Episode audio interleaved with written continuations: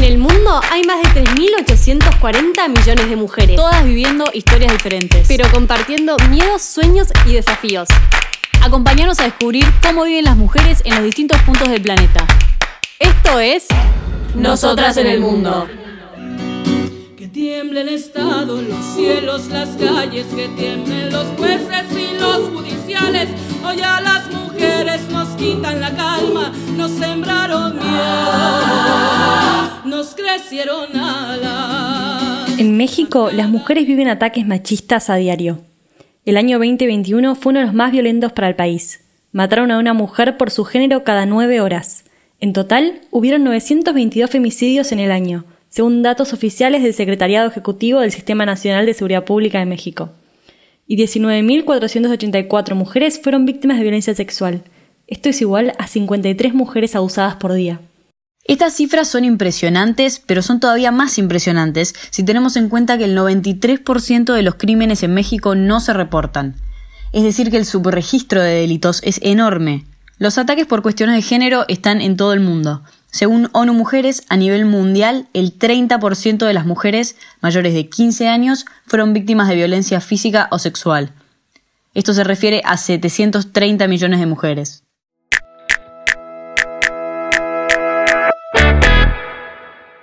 Hola, yo soy Clara.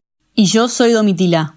Hoy hablamos con una mujer que se puso literalmente los guantes para pelear contra la violencia machista. María Teresa Garzón García es una escritora y teórica feminista colombiana, pero hace tiempo que vive en México. Tere fundó el Comando Colibrí, una iniciativa autónoma dirigida y gestionada por mujeres. Es un espacio donde las mujeres aprenden autodefensa feminista para hacerle frente a la violencia a la calle y de su casa. La autodefensa feminista se centra en los cuerpos feminizados y considera los riesgos reales a los que se exponen. Además, no solo enseña herramientas de pelea física, sino también emocionales, psicológicas, éticas y legales. Es enseñada por mujeres y pensada desde sus propias experiencias. Tere nos contó del nacimiento del proyecto, de la importancia de cuidarnos entre nosotras y nos dejó algunos tips para defendernos. Esperamos que aprendan tanto de ella como nosotras.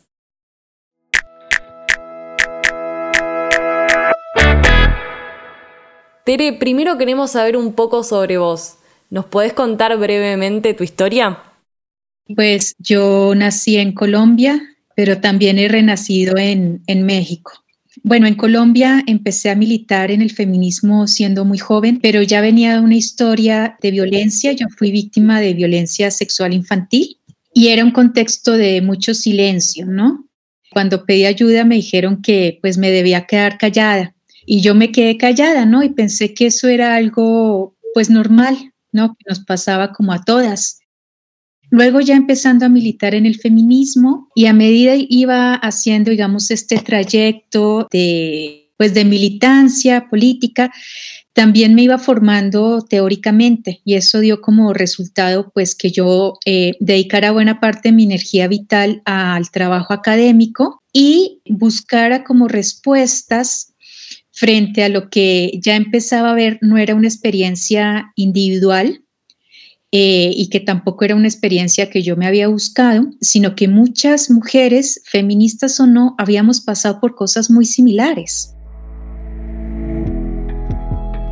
Tere viajó a México para hacer un doctorado y ahí una de sus profesoras le recomendó una clase de aeróbicos, que al final no era una clase de gimnasia y terminó siendo de Muay Thai, era un grupo de varones que practicaba este tipo de boxeo tailandés y ella se sumó igual. Tere empezó a ser consciente de que en un enfrentamiento en la vida real, equivocarse técnicamente podía significar perder la vida. A raíz de eso, le propuso a su entrenador hacer talleres de defensa personal solo para mujeres. Así empezó el Comando Colibrí. ¿Cómo pasaron de los talleres en el parque a convertirse en una escuela? Eh, en algún momento entramos en conversaciones con una academia, que es la Academia de los Bone Breakers, el maestro Raúl Sen nos dijo, aquí están las puertas abiertas, no vamos a cobrarles absolutamente nada porque sabemos cuál es la situación de las mujeres, queremos ser solidarios y queremos tomar algún tipo de acción y su proyecto nos interesa muchísimo. Es más, aquí este grupo de instructores, es mi grupo de instructores, todos están a sus órdenes, úsenlos. Y ese fue un gran espaldarazo porque ahí nos terminamos de constituir como escuela de defensa personal. En este espacio llegó otra persona que ha sido también una de nuestras coordinadoras, nuestra primera instructora, mujer, que fue, que es Katrina, Kat. ¿Por qué se sumaban estas primeras mujeres? Siempre hacíamos después del entreno una ronda como para hablar, para saber cómo estábamos. Al principio era eso, ¿no? Nos preocupa que nos ataquen y después ya pudimos hacer un proceso, dar un paso más y decir, es que ya, ya me atacaron si no soy yo, fue a mi hermana, fue a mi mamá, fue a mi prima, fue a mi sobrina. Y en particular yo decía, eh, yo quiero empezar y vivir, digamos, este camino y formarme en defensa personal porque yo no vuelvo a aceptar ningún tipo de violencia en mi vida. Y así se fue, se fue, digamos, generando como un, un grupo, una comunidad alrededor de Comando Colibrí. Tere, ¿cómo se condice la cultura marianista y de culto a la madre y a la Virgen con el machismo en México? Aquí digamos que el culto a la madre, el culto a la Virgen María, la Virgen de Guadalupe, por ejemplo, es muy importante a un grupo de mujeres, ¿no? A quienes nos han enseñado que la maternidad pues es el acto más grande de amor, pero también de sacrificio. Y que si por tus hijos tú tienes que aguantarte un tipo violento, pues es por tus hijos es un trabajo que está en pañales, como decimos en Colombia, ¿no? Yo me he encontrado eh, hombres que me dicen, yo no soy un hombre violento porque yo sería incapaz de pegarle a una mujer. Y sin embargo, la práctica de celos, por ejemplo, de revisar celulares, de decir con quién estabas, porque está completamente naturalizada, ¿no? Y buen parte del trabajo que hacemos las feministas y las mujeres que están comprometidas con las vidas libres de violencia es que todas hagamos conciencia de que eso, eso es violencia. La escuela tiene 10 fundamentos para entender la defensa personal. Son 1. Tu primer enemigo sos vos misma. 2. La primera técnica de la defensa personal es el cuidado propio. 3. Hablamos de defensa, nunca de ataque. 4. La mejor pelea es la que no se da. 5. Nunca, nunca, nunca es nuestra culpa ser atacadas. 6. Si tocan a una, nos tocan a todas. 7. Una pelea se gana o se pierde. 8. Fuimos educadas para sentir temor. 9. Tu atacante también sabe pelear. 10. Perdamos o ganemos, le vamos a mostrar al atacante de qué material está hecho el infierno. ¿Quiénes eran las primeras mujeres que se sumaban a la escuela? Mira, al principio, pues yo pensaba sobre todo formar eh, grupos o, que, o llamar a, mujeres feministas. Eh, las que llegamos al principio teníamos algún tipo de relación con el feminismo porque estábamos en ese contexto. ¿no? Y era una cosa como de voz a voz, ¿no? O sea, no había mucha publicidad ni nada de eso. Pero muy rápidamente nos dimos cuenta que eh, estaban llegando muchas compañeras que no se nombran como feministas, pero que tienen la experiencia de. O sea, yo sí creo que el 97% de las mujeres que estamos en Comando Colibrí hemos sido víctimas de algún tipo de violencia. Y ha sido cabrón. ¿Tienen las mismas motivaciones las mujeres de distintas edades que llegan al comando? En los talleres empezamos a ver que nos llegaban mujeres de todas las edades. De hecho, mujeres con las de edades que pensamos nunca trabajar. Yo empecé a desaprender y a darme cuenta de los mismos hábitos de pensamiento que hacen parte del mundo patriarcal y colonial que yo tenía instalados con respecto a las mujeres adultas y a las abuelas. Y yo decía, bueno, pero pues, ¿cómo le enseño a pegar a una, a una mujer de 70 años? Pues que sí se puede sí se puede, porque no se trata de pegar, se trata de otras cosas. También me sucedió con una, una mujer indígena que es Lupita, que ella trabaja en el instituto donde yo trabajo haciendo la limpieza. Y un día me paró, me, me tocó el hombro y me dijo, venga, ella me dice, doctora Tere, ¿no? Dice, doctora Tere, ¿es verdad que usted sabe lo de los puños? Y yo le dije, sí, yo sé lo de los puños. Y ahí empezó a soltarse no, es que yo no quiero que a mí ningún hombre de estos me toque, ta, ta, ta, ta, ta, ta. Y ella me decía, yo quiero morirme cuando Dios me lleve, pero no cuando a uno de estos se le ocurra. Ahí ya hay un montón de formación política y de claridad. Sobre todo hay algo que en la defensa personal es fundamental para nosotras y es la actitud. O sea, la primera gran lección para nosotras y la primera gran responsabilidad es ponerte como prioridad de tu vida. Si tú eres la prioridad de tu vida, vas a ser agente también de esa vida y vas a impedir que muchas cosas te sucedan. Vas a impedir también la violencia, vas a estar mejor preparada. Si no estás decidida a defender tu vida, puedes eh, tomar todos los cursos de defensa personal, tener todos los cinturones negros de todas las artes marciales, no te va a funcionar en absoluto. ¿Alguna vez llegó al taller una mujer que tenía miedo, pero a la vez no tenía esa motivación de cuidarse y tuvo que hacer ese proceso de construir autoestima? Sí, y somos la mayoría, porque también uno de los efectos fuertes de, la violencia, sea, eh, sea el tipo de violencia que sea, es de hecho destruirte subjetivamente. Porque si tú sientes que tú no tienes valor, y que lo malo en tu vida lo produciste tú misma, seguramente porque eres poco inteligente, poco bella, lo que sea, todo, lo que nos dicen todo el tiempo, entonces no vas a tener herramientas, no vas a tener que defender. Y nosotras siempre en la escuela empezamos con este tipo de preguntas. ¿Qué quieres defender? ¿Y por qué? Como nos contaste, sabemos que hay muchas mujeres que llegan al comando que fueron víctimas de violencia y que en el comando se las acompaña en un camino de sanación. ¿Nos puedes contar un poco cómo es este proceso? Nosotras estamos convencidas que el trabajo corporal sí o sí implica un trabajo subjetivo y espiritual de sanación, porque además esto es un trabajo que hacemos en colectivo, en grupos de seguridad, donde tú puedes expresar tu vulnerabilidad, o sea, en, los entrenos de, de comando muchas veces lloramos y las lágrimas son bienvenidas, por supuesto. Muchas veces nos frustramos. Nosotras decimos que eh, el tatami, que es el piso donde entrenamos, que además es un piso sagrado, no solo te llama, porque el tatami llama algunas. Y cuando escuchas el llamado del tatami, lo mejor es que lo atiendas. Ese tatami no está hecho de, goma, digamos, sino de lágrimas, sudor y sangre. Y en el tatami, eh, a mí me gusta decir, el tatami es un territorio sagrado donde tú mueres y revives. Y debes dejar enterrado en el tatami todas esas lágrimas, todos esos miedos, porque necesitamos que te rearmes, te recodifiques en tu subjetividad. Y, creo que eh, ese es, ha sido el camino que hemos venido construyendo con respecto a la sanación, porque justamente eso, compartir con las demás compañeras la experiencia, saber que no, no hemos sido las únicas, eh, también es muy sanador.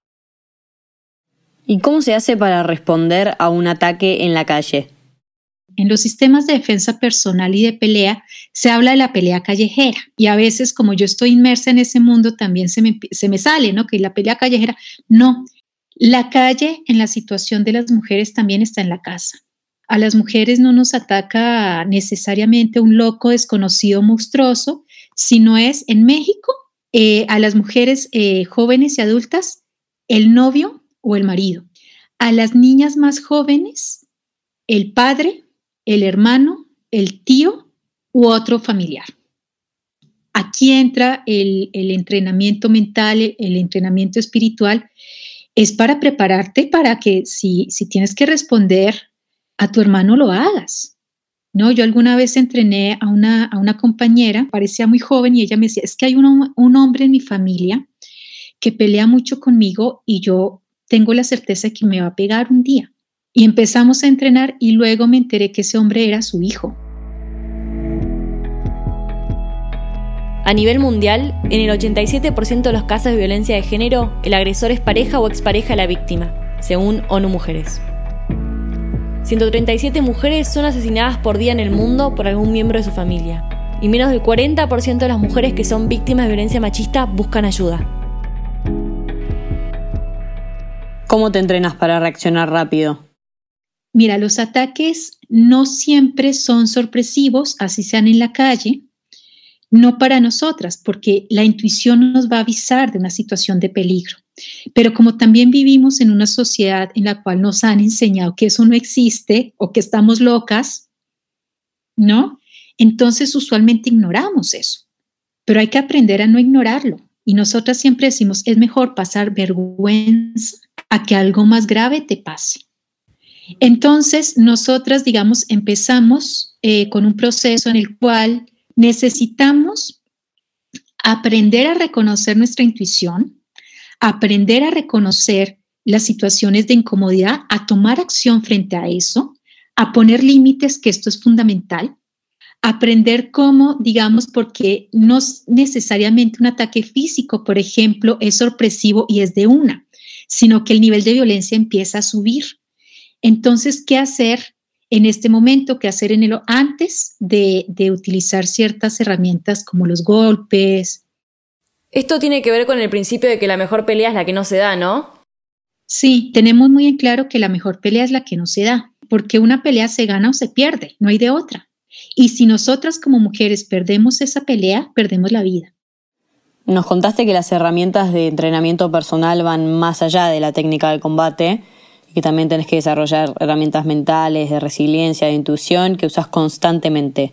¿Pero alguna vez tuviste que usar estas herramientas físicas de defensa? Sí, estaba en el café de, de una amiga con la chica que atiende dos chicas, la, chica que cocina y una que atiende, y la que atiende estaba embarazada en ese momento. Entonces entró un hombre y entró de una vez al sanitario. Eh, yo solo alcancé a ver como la sombra de ese hombre y de una vez ya se me prendieron las alarmas. Yo dije, algo no me gusta y empecé a ponerme, a disponerme, ¿no? dije, bueno, ¿dónde están?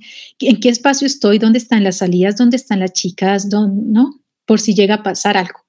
Y este hombre no salía del baño. Entonces, eh, una de las chicas apagó la luz del baño. Y de inmediato salió y lo que pudimos apreciar es que él se estaba seguramente drogando en el baño, porque de una vez tiró la puerta, salió súper agresivo y empezó a gritar, ¿no? ¿Quién me apagó la luz? ¿Quién me apagó la luz? Y pues la violencia va aumentando en él, ¿no? Entonces no solo gritaba y tiraba las cosas, sino que se le empezó a ir a la chica embarazada. Y yo ahí dije, no, no, no, o sea, de inmediato me levanté y empecé, ¿no? Como con todas las, las técnicas de, de lo suave a lo duro. Me interpuse, digamos, para que las chicas pudieran resguardarse atrás Afortunadamente alcancé a tomar un cuchillo y lo puse detrás de mi pantalón. Yo dije, pues, no, o sea, es tu vida o es la vida del otro y no, no hay más. Eh, y él no se calmaba, ¿no? Y empezó a leerme a mí como que, que yo era la que había apagado la luz, entonces iba físicamente contra mí. Y realmente lo que me di cuenta es que el entrenamiento en ese momento me sirvió muchísimo porque eh, la idea es que sin pensarlo tú hagas las cosas, ¿no? Y yo las hice sin pensar, pero teniendo en cuenta todo lo que he aprendido en este camino. Teniendo en cuenta, por ejemplo, que él era un hombre mucho más alto que yo, eh, que estaba en buena forma, en apariencia, o sea, no, no, se veía débil o algo así.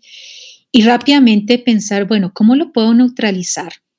Pero sí lo, lo llevé hasta el suelo. Eh, y ahí él como que eh, reaccionó, o sea, al levantarse, empezó a salir del local. Entonces yo aproveché esa salida del local para cerrar la puerta del local. Y, ahí, digamos, me dije, bueno, apliqué todo lo que sé defensa personal sin pensarlo, estuvo bien. Pero luego eh, yo empecé a temblar porque me llené de rabia. Entonces ahí me di cuenta que todavía me faltaba trabajar cosas, ¿no? Cosas como, bueno, ¿qué haces con ese sentimiento de rabia? ¿Cómo lo manejas? ¿Cómo lo puedes sacar de tu cuerpo? ¿No?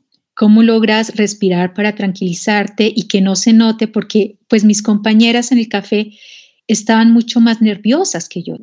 Y yo, pues sintiendo un poco como la, la líder de la situación, tratar de presentarme como tranquila, checar bien si hay daños, si de pronto ella estaba herida en algún sentido, ¿no? Que ellas se tranquilizaran porque al final de cuentas ellas se iban a quedar allí.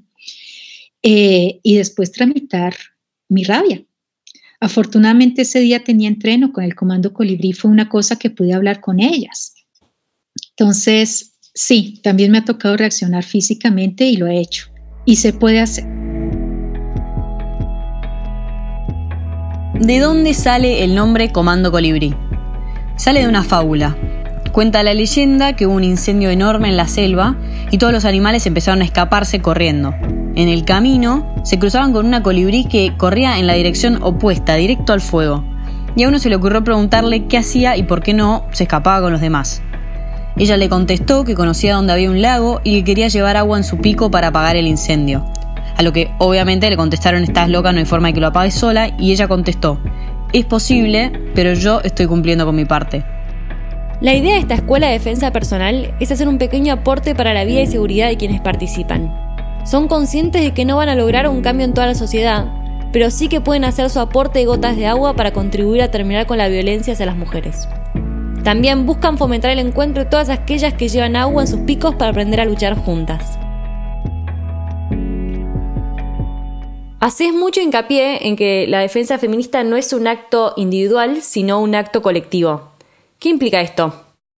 Tú te puedes defender a ti misma, sí, pero va a ser muy difícil defender a otra persona. Eh, yo soy consciente que si eh, alguien me ataca, por ejemplo, en la calle, yo debo entrenar a mi familia para que a una orden mía salgan corriendo y lleguen a un lugar de seguridad. Usualmente cuando hay niñas o niños implicados que tienen ya cierta conciencia, responsabilidad, digamos, hay que entrenarlos para que salgan a correr. Lo mismo eh, con las amigas, con las compañeras, con las personas que tú quisieras proteger. Y aunque, digamos, esa persona, tu amiga, además, supiera defensa personal, hay que crear protocolos. Eh, ahora, también es muy importante que desarrollemos ciertas eh, estrategias porque la violencia también es un mensaje y a ese mensaje se le debe responder. Entonces, sí o sí, cuando tú neutralizas a un eh, atacante, ya estás enviando un mensaje. Y es muy probable que la próxima vez que esta persona, si es que queda viva, intenta atacar, lo piense. Debes mandar el mensaje de, y esto puede sonar muy doloroso, pero es así, yo no soy la víctima, búscate otra. Debes mandar un mensaje a tus compañeras de si en algún momento puedes ayudar, colaborar, que no necesariamente es irte a golpes con, ¿no? Sino, por ejemplo, tú ves a una mujer, a un joven, lo que sea que no conoces, pero ves que puede estar en una situación de peligro, hacer algo. No, nosotros usualmente lo, que recomendamos es hacerte pasar, ¿no? Por la amiga y, ¡ay, hola, fulanita! Hace así, ¿no? utilizar todos los estereotipos de género, que somos gritonas y es, ¡ay, hace tanto que no te veo! ¡Ay! Le das una verdad, no sé qué. Mirarle a los ojos y decirle, ¿estás bien? necesitas ayuda. Y eso es una estrategia que ha salvado a muchas. ¿Cómo podemos empezar nosotras el camino de la autodefensa? Todas tenemos ya una capacidad de sobrevivencia, si no estaríamos muertas.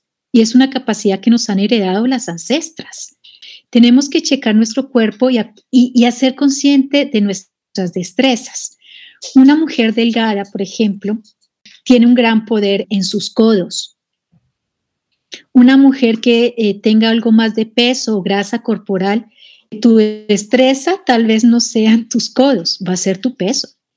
Y muchas veces en las situaciones, digamos, de estrés y demás, reaccionamos. Solo que necesitamos hacer consciente, bueno, ¿cómo es que estamos reaccionando? ¿Y cómo lo puedo poner justamente a disposición de algo que sea más consciente como un ataque físico? Y nosotras que no tenemos ni idea de cómo pelear, ¿cómo podemos defendernos? Gritar, por ejemplo, o sea, aprender, podemos gritar, sí, podemos gritar, debemos aprender a cómo eh, respirar para que el miedo no nos quite la capacidad de gritar. Bueno, Tere, vamos con la última pregunta. Queríamos preguntarte, ¿cuál es tu sueño para las mujeres en el futuro? Mira, sería un bosque lleno de colibrís, en donde cada colibrí dijera, voy a hacer esto porque se me da la gana. Y no hubiera fuego o solo el fuego que hubiera en nuestro bosque porque el fuego destruye y crea. fuera para calentarnos y para crear, no para destruir. Eso sería lo ideal. Otro mundo ideal también, que me gusta mucho, sería un mundo donde todas las mujeres supiéramos pelear y peleáramos. Un mundo donde la pregunta vital sería la pregunta que tenemos en Comando Colibrí, que también fue una cosa que nos robamos por ahí. ¿Cómo sabes quién eres si nunca has peleado?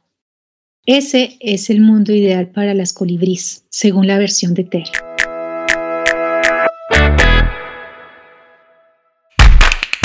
Esto fue Nosotras en el Mundo.